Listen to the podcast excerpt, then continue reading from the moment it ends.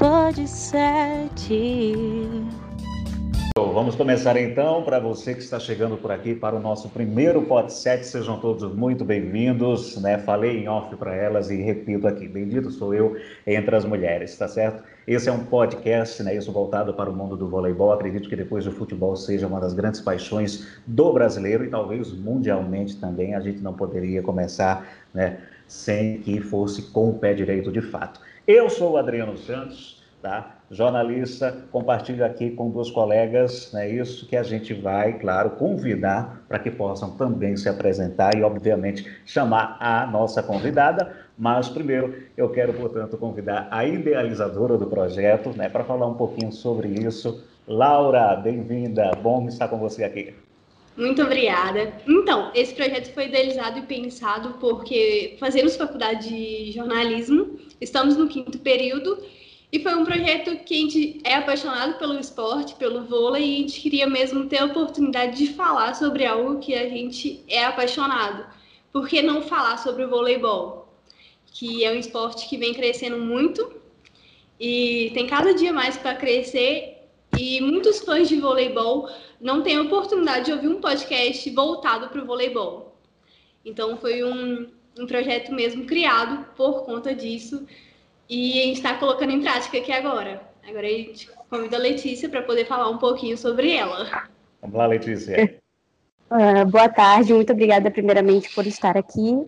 Eu ainda sou estudante do ensino médio, por enquanto eu estou é, pensando no que eu vou fazer, mas caso isso der certo, talvez eu também embarque aí na área do jornalismo. E quando a Andressa, né, é, publicou isso no Twitter, eu falei, por que não não entrar nesse projeto também? Então, quando ela me convidou, fiquei muito honrada por estar aqui e também por estar entrevistando você aqui, primeiramente, para abrir nosso nossa podcast aí, primeiramente. Obrigada, viu? Beleza, Letícia. Laura, fala para a gente então a motivação para iniciar esse podcast voltado para o voleibol, tem um nome muito legal, quero dizer, né, quero falar isso aqui, tem um nome muito bacana. A idealizadora do nome, inclusive, foi a Laura, a gente já vem tratando disso há algum tempo. Laura, fala pra gente a motivação. E eu queria, obviamente, né, isso que você já chamasse a nossa convidada para participar desse bate-papo. Então, a motivação foi mesmo por a gente ser apaixonado pelo voleibol. E eu sempre quis trabalhar com o voleibol. Eu sempre, quando eu entrei na faculdade, eu entrei na faculdade com esse intuito de um dia poder talvez narrar um jogo, ser comentarista de algum jogo. E sempre foi meu projeto de vida mesmo poder trabalhar pelo voleibol, que é um esporte que eu sou completamente apaixonada. E eu busco todo dia mais entender mais sobre o esporte. E o nome Pod 7 surgiu numa conversa com o Adriano, a gente estava pensando sobre o nome do nosso podcast e seria Quinto Sete. Eu falei, gente, por que não juntar o 7 com o pod e criar o nome Pod 7? E foi daí que surgiu. Eu achei uma ideia muito legal. E foi tudo encaixando segundo a nossa vontade e com nossos projetos e planos. Agora, Ariana, eu queria que você falasse pra gente é, como foi a adaptação para você nessa pandemia, porque é um momento muito difícil que a gente está enfrentando, todos os brasileiros, o mundo inteiro está passando por essa pandemia.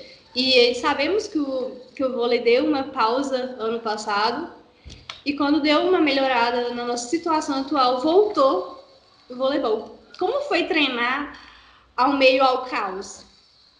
Bom, parabéns pela apresentação de vocês, viu, gente? Primeiro. É, a pergunta é ótima, porque não foi fácil não, mas foi um momento de resiliência total para as pessoas. Quem mais conseguiu se adaptar, é mais que se deu bem. E não só o atleta, como o ser humano, ele tem que estar tá em evolução, né? Assim como as coisas evoluem para a gente estar tá fazendo um podcast para levar essa informação hoje, a gente teve que fazer de tudo para se manter. Como que um atleta de alto rendimento se mantém nas férias, né? Poucos têm férias, muitos têm seleção a gente nunca está de férias, na verdade, a gente está de férias daquele clube, daquele né, instrumento ali, mas a gente continua sempre fazendo os nossos, as nossas partes físicas, os nossos estudos, sempre nesse momento de pausa da Superliga. E a gente teve que se reinventar. A atleta de alto rendimento não tem como ficar carregando saquinho de arroz, botijão, não adianta. Assim, ajuda, mas não adianta. A gente carrega uma carga muito mais pesada, com exercícios muito mais específicos. Então, eu acho que pelo menos as pessoas que eu conversei, o que eu fiz aqui particularmente, foi me manter o máximo possível ativa. Aeróbico como dava, exercícios em casa, com montei uma mini academia, não daquelas mini funcional em casa. E eu acho que esse foi o primeiro ponto para pré-temporada. E durante a temporada, mesmo tendo voltado é, os times, os treinos, os jogos, a gente ainda sofreu um pouco pelo, pela pré-temporada não ter sido tão normal. Então, foi aquela adaptação assim: hum, hoje eu tenho isso, eu tenho esse corpo que não se preparou normalmente, eu tenho esse corpo que é, pode ter pego um vírus, igual eu tive Covid e acabei ficando com um corpo frágil, vou falar assim. Então, é você se adaptar ao novo normal, adaptar, ai, vai doer mais, ai, tá todo mundo no mesmo barco, ai, o que, que eu posso fazer de diferente para suprir essa falta dessa pré-temporada lá de meses atrás? Acho que, resumidamente, para o atleta profissional, foi um pouco isso. Eu vomitei tudo aqui, viu? Tem muitas coisas assim que acrescentaram na carreira também. O Ariane, né? Obviamente a gente, a gente meio que começou pelo final já falando direto de pandemia, mas é indiscutível não tocar nesse assunto de uma maneira que muita coisa foi afetada, sobretudo o esporte.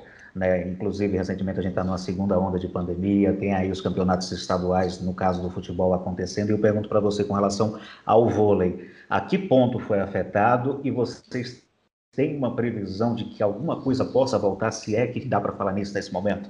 Na verdade, a gente conseguiu voltar às viagens, aos treinos e aos jogos da Superliga, é, com os devidos protocolos. E o protocolo só ia melhorando. Eu acho que começou de um jeito e, e até onde eu fui na Superliga agora terminou de um jeito, com mais cuidado, com mais protocolos, mais explicação, mais exames. Então, assim, caminhou para a evolução.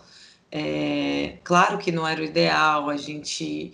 O time que pegou que, sei lá, teve três a cinco atletas com Covid, não podia mais participar, então tinha que esperar um pouco e logo depois ia fazendo um jogo atrás do outro para recuperar esses jogos. Foi um pouco desgastante, foi um pouco estressante, foi um pouco dolorido, mas foi a maneira que o esporte achou de continuar. Acho que do que a gente tinha, conseguiram, a gente conseguiu fazer o que tinha que fazer. A equipe de vocês ela foi muito afetada? Muito, porque a maioria das a maioria não, algumas das equipes, além de ter um elenco maior do que o nosso, que a gente tinha no Fluminense, é, nem todo mundo pegou de uma vez. A gente teve dois momentos super ímpares que muita gente pegou, então desconfigurou o time nesses dois momentos. Fora as outras lesões, as lesões que a gente teve depois também, é, da volta da, da, do vírus, né? Letícia. Oi. Manda lá, manda a tua pergunta. Ah, sim. É, onde surgiu a sua paixão pelo voleibol, a sua vontade de ser atleta? De onde surgiu? Que Bom, foi assim repentina? Eu comecei a jogar com 11 anos, mas desde os 7 eu acompanhava a minha irmã Jordânia, que também é jogadora, ela tá, é levantadora, está em Portugal. Beijo, Jo. ela, eu acompanhava elas nos jogos, principalmente, e todo mundo foi vendo meu porte atleta, assim, grande. Aí foi amor à primeira vista mesmo, porque eu já, do, já era super curiosa de ver ela jogando e quando chegou o meu ano, eu até comecei um ano antes para morder aquela bola, eu adorava. Eu adoro ainda. É muito a minha vida. Coisa boa. E como foi para sua família, tipo, a aceitação de você ser atleta? Na verdade, eu, te, eu, não tive que trabalhar com aceitação, eu, eu, tive um baita apoio, então não passava por nenhum momento de aceitar ou não aceitar. Meu pai e minha mãe se desdobraram da melhor forma que eles conseguiam, então para mim nunca faltou, faltou apoio. É, você e sua irmã jogaram juntas no Fluminense durante algum tempo, né? Como era assim, estar tá em quadra e saber que a sua irmã estava jogando com você? Cara, nossa, eu já tenho 31 anos, né? A minha irmã tem 35. A gente jogou junto a primeira vez no Vôlei Futuro, lembra? No extinto Vôlei Futuro. Uhum. Depois em Rio do Sul, fizemos uma história bem bacana lá. E depois no Fluminense. Então, tipo, foram etapas de jogar junto e de idades diferentes também. Então, antes no Vôlei Futuro era Deus no céu e João na terra para mim. Aí depois teve Rio do Sul que a gente começava, começou a falar a mesma língua e ter um apoio ali, ter uma. A gente é muito ligado, todo mundo lá em casa, todos os irmãos principalmente. Então, ter, ter alguém ali que fale a mesma língua, que te escute, que te pare, que te dê bronca, que te acalenta, só me fez evoluir. E no Fluminense não foi diferente. Foi, eu falo que eu tive N, N experiências muito boas, mas toda a minha volta por cima ali no Fluminense, me mantendo ali no time, subindo da Superliga B para a Superliga A, é, e ter ela ali do lado, foi, foi assim, essas histórias que você passa para os seus filhos, para os seus netos, falando de família, não de vôlei, sabe? É muito bom. É muito interessante isso aí, a gente tocar nesse assunto, né? Inclusive, você falou agora um pouco com relação do apoio familiar, só que a gente se depara com um Brasil cujas diferenças são muito grandes. Né? Tem crianças do interior, das cidades do interior, que não têm justamente essa estrutura, ou às vezes não têm o apoio familiar, porque parece ser algo muito distante de conseguir. Inclusive, né, crianças que possam ser fãs né, da Ariane Tolentino, de tantas outras atletas. Né? Como é que você destaca isso, apoio familiar, e que você traria hoje de recado para aquela criança que está vendo ali aquela emoção de uma narração de um jogo de vôlei que é emocionante, só que aparenta ser tão distante para quem é de uma cidade do interior, por exemplo, que não tem uma estrutura como a que você, porventura, tenha tido? É, eu mesmo falando do apoio dos, dos meus familiares, é, eu sempre corri muito atrás do que eu queria. Então é isso que eu passo, não só para atleta também, mais uma vez falando sobre a vida. Acho que se você quer uma coisa, você tem que correr muito atrás, tem que sentar, conversar. Eu acho que a informação, ela hoje é capaz de chegar a uma velocidade absurda em lugares que não chegavam antes. Claro que eu não estou falando de lugares extremos, a gente sabe o Brasil como é, mas tipo assim, hoje, comparado com a minha época, a gente tem mais alcance, mais velocidade, mais informação, é, tem caminhos que pode chegar, uma criança chegar até um clube, por exemplo tem que melhorar? Claro que tem que melhorar, mas eu acho que principal é a força de vontade. Em um mundo onde a tecnologia, onde a coisa física importa, se você tiver um diferencial de cabeça, eu acho que faz isso é um grande passo para você chegar onde você quer chegar, mesmo sem estrutura, mesmo sem apoio. O papel é da escola ele foi fundamental na sua formação como atleta e como pessoa também. Claro, na verdade eu falo que eu ser atleta me ocupou num lugar na escola muito fundamental. Nenhum dos meus papai e mamãe não tinham condições de me dar uma escola particular, por exemplo, em Belo Horizonte anos atrás. Graças ao esporte, eu ganhava, eu era bolsista e representava a escola e os clubes. Me desdobrava, assim, não tive vida social na minha adolescência, mas valeu muito a pena. Graças, eu falo que graças a Deus, porque hum. me moldou muito ali dentro da quadra, é, pessoalmente, conseguindo eu consigo lidar com vários tipos de pessoas, com vários tipos de idades, de personalidades, graças a isso. É, no Brasil, infelizmente, as atletas não costumam ter oportunidade de fazer faculdade, né? Que muitas das atletas para a, a vida acadêmica forma na, na escola, terceiro ano, e já entra numa Superliga, seja B, para poder disputar. Entra num, em algum time. Como você vê isso? Assim, e a gente tem poucos times na Superliga A. Então, não, não dá oportunidade para esses atletas poderem mesmo concluir a faculdade para poder jogar dentro da faculdade. Igual nos Estados Unidos, a gente tem os campeonatos da universidade são super fortes e no Brasil não tem isso. Como você vê isso assim? Eu acho que já existe uma mudança de primeiro momento, que é a facilidade que um atleta hoje, mesmo com a rotina que tem de treinamento de alto rendimento, ele consegue sim fazer uma faculdade de distância hoje. Há 10 anos atrás não conseguia. Eu, por exemplo, há mais de 10 anos tento me formar e nunca consegui. Já fiz três faculdades e não me formei nenhuma. Agora eu estou quase me formando porque teve essa evolução ali por fora, não ligada ao esporte, mas teve essa evolução do mundo e eu soube agarrar. É, sobre o campeonato universitário, eu acho que é uma ideia sensacional. Mas a gente tem que contar, não pode fechar os olhos para a estrutura que aquele lugar tem, aquele lugar país, Estados Unidos hoje. Então não é qualquer, por exemplo, Itália, França, que são é, hoje, Itália, Turquia, né, que são grandes marcos do voleibol hoje mundial, também não tem uma, um campeonato universitário. Eu acho que é muito mais como o país se leva do que o que o esporte está no país entendeu? Então eu acho que é um processo e para os atletas aí que não querem chegar até lá nesse processo, fiquem ligados porque tem sim faculdade aí hoje em dia, dá para se formar assim, claro, vai ter que abdicar de muita coisa, mas se é isso que você quer, aí voltamos ao assunto daquela pergunta, né? Se é isso que você quer, você vai conseguir. A Ariane Tolentino ela falou que está se formando. Que profissão está buscando aí se formar? Então, eu já fiz três faculdades, duas de marketing e uma de administração. Administração, não me formei. Agora eu estou em gestão e empreendedorismo. Olha. É, Yari, qual é o seu maior sonho dentro do voleibol como atleta ou também como pessoa? Bom, quando eu era mais nova, meu sonho era chegar na seleção brasileira. Não que não deixa de ser um sonho, mas vão ganhando lugares as coisas novas.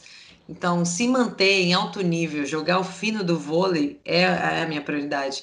É, mesmo eu ficando mais velha, cada ano que passa eu estou melhor fisicamente. Claro que esse ano de pandemia foi muito difícil, assim, com questão de fragilidade física mesmo, que eu, que eu tive, principalmente depois do vírus.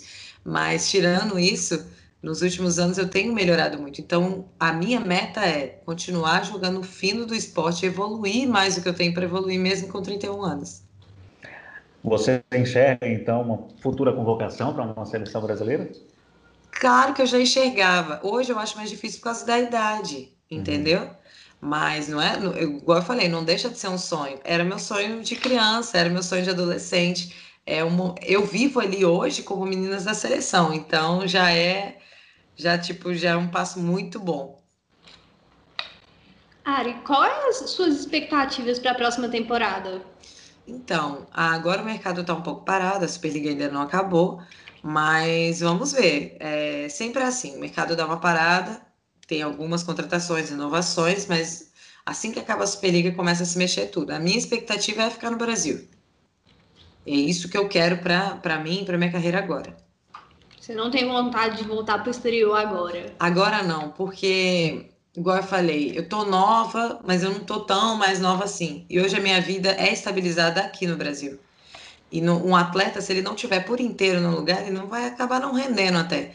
Então, hoje eu sou casada, eu sou madrasta de duas crianças que eu crio.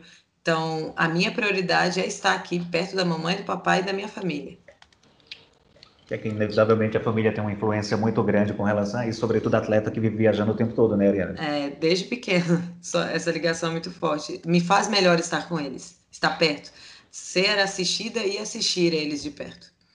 Olha, como atleta, como é que você vê a questão do incentivo do voleibol hoje? A gente sabe, inevitavelmente, né? Todo mundo acompanha o futebol hoje, talvez seja o maior esporte com maior incentivo, e a gente fala incentivo até financeiro mesmo, de patrocínio e tudo mais. O vôlei hoje, é, você acha que haveria, caberia ali um pouco mais de incentivo para que ele fosse né, tão é, adorado como é hoje o futebol também, que a gente adora, a gente particularmente aqui, claro, adora ver um jogo de vôlei no emissor da televisão, a narração acaba sendo, quando vai ali nos últimos pontos que tem para quem sabe ganhar aquela, aquele jogo em si, é bastante emocionante. E isso desperta aquele, aquele patriotismo quando a gente vê, por exemplo, uma seleção brasileira de futebol jogando, óbvio. Né? Os torcedores do Fluminense, quando vê vocês jogando também. Você acha que cabe mais incentivo? Cara, eu acho que mesmo tendo futebol aí como o Brasil, país de futebol, ele também hoje é o país das joelheiras. Na verdade, hoje não, já faz uma, vamos colocar quase década aí, né? É. E eu acho que muita coisa melhorou, mas muita coisa pode ser melhor. Aí é que tá. É, não se acomodar, né? Eu acho que falta incentivo, sim, falta patrocínio, falta os empresários ver, verem com outros olhos. Eu sei que tudo é marketing, que é tudo retorno, né? Não tem jeito também. Eu sei como funciona uma empresa, mas é, é fundamental que haja mais é, acolhimento, principalmente das pessoas ali que estão começando. Tem técnico aí que está há 20 anos e, não, e nunca, por exemplo, dirigir uma Superliga tem capacidade para isso. Eu acho que falta mais um olhar para o voleibol do Brasil. E eu sei que tem termos políticos, tudo acontece desse jeito, mas eu acho que precisa virar uma unidade. Tá tudo muito disperso ainda no voleibol. Quando virar uma unidade, todo mundo no mesmo foco, eu acho que vai ter uma evolução não do que vem de fora para dentro, mas sim do, do que começa ali nesse núcleo do esporte e se abrange. É, vocês recentemente jogaram o último jogo da Superliga e foi um jogo extremamente emocionante, né? Porque era para disputar se iria ou não ficar na Série A. E eu acho que do mesmo, da mesma forma que o Barueri esse ano conquistou a torcida, vocês conquistaram a torcida também. E como foi para você jogar aquele jogo e saber que todo mundo, assim, eu acho que todo fã de voleibol estava torcendo por vocês. É, fã de voleibol torce para sempre ter um jogão de vôlei. e sempre para as atletas conseguirem dar o seu máximo dentro de quadra. A gente é muito apaixonado pelo esporte e sempre quer ver um bom jogo. Como foi jogar esse jogo assim, saber que eu acho que todos os brasileiros estavam torcendo para vocês? Vou falar um pouco do grupo e um pouquinho de mim, especificamente. Vou começar falando de mim. É, eu vivi ali, há cinco anos atrás, uma essa situação parecida. A gente tinha perdido a final da Superliga B, nesse projeto que foi super rápido o Fluminense. A gente perdeu e foi para a fase ouro, que é disputa com os dois últimos times da Superliga.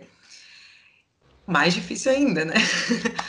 e foi ali, naquele ginásio, inclusive, que uma paixão que eu já sabia que existia, que eu já sabia que eu jogava com ela, ela foi firmada. E não só pelo vôlei, agora por aquela camisa.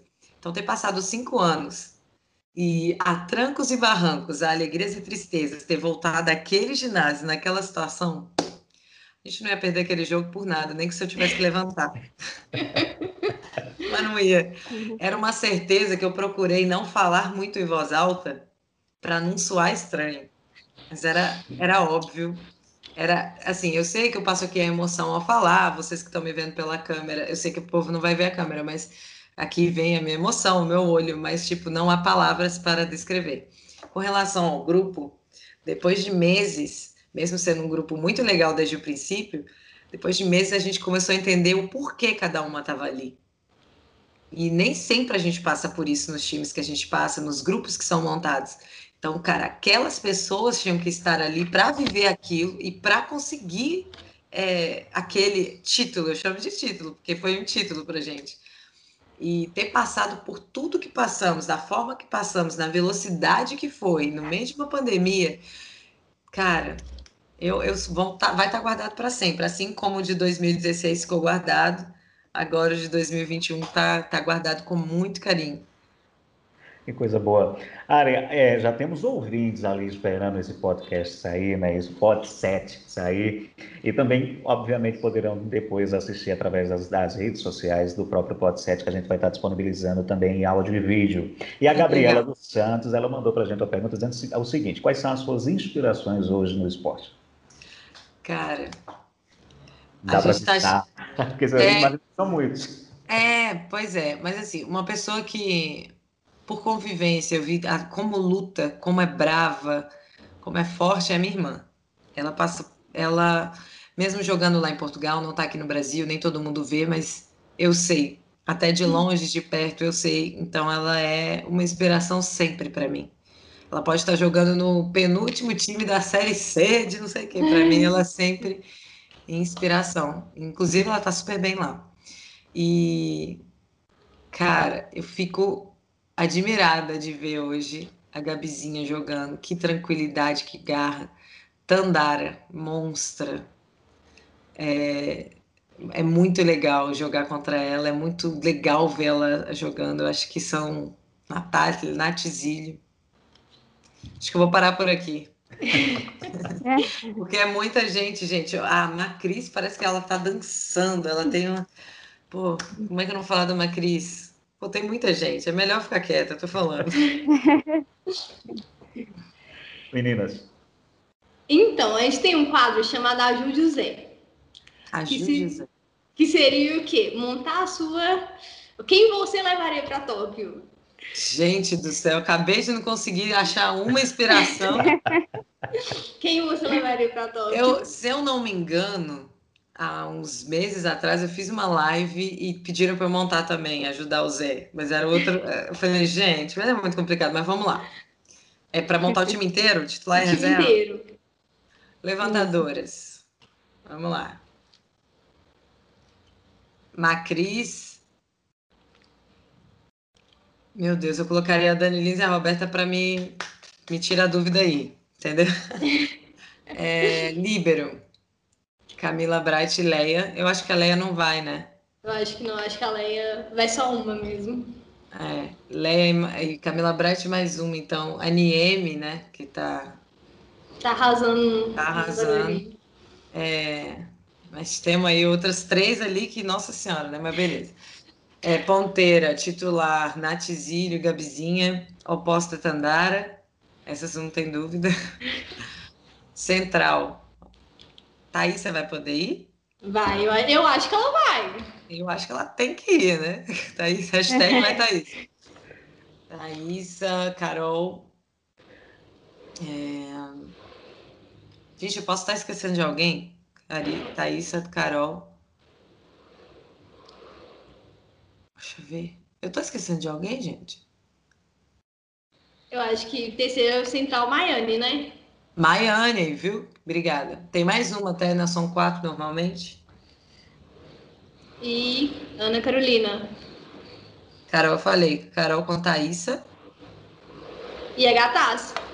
Gataz, por favor, viu? Importante você falar. Tô tentando lembrar dos outros times também, sabe? Quem tá fora do Brasil também.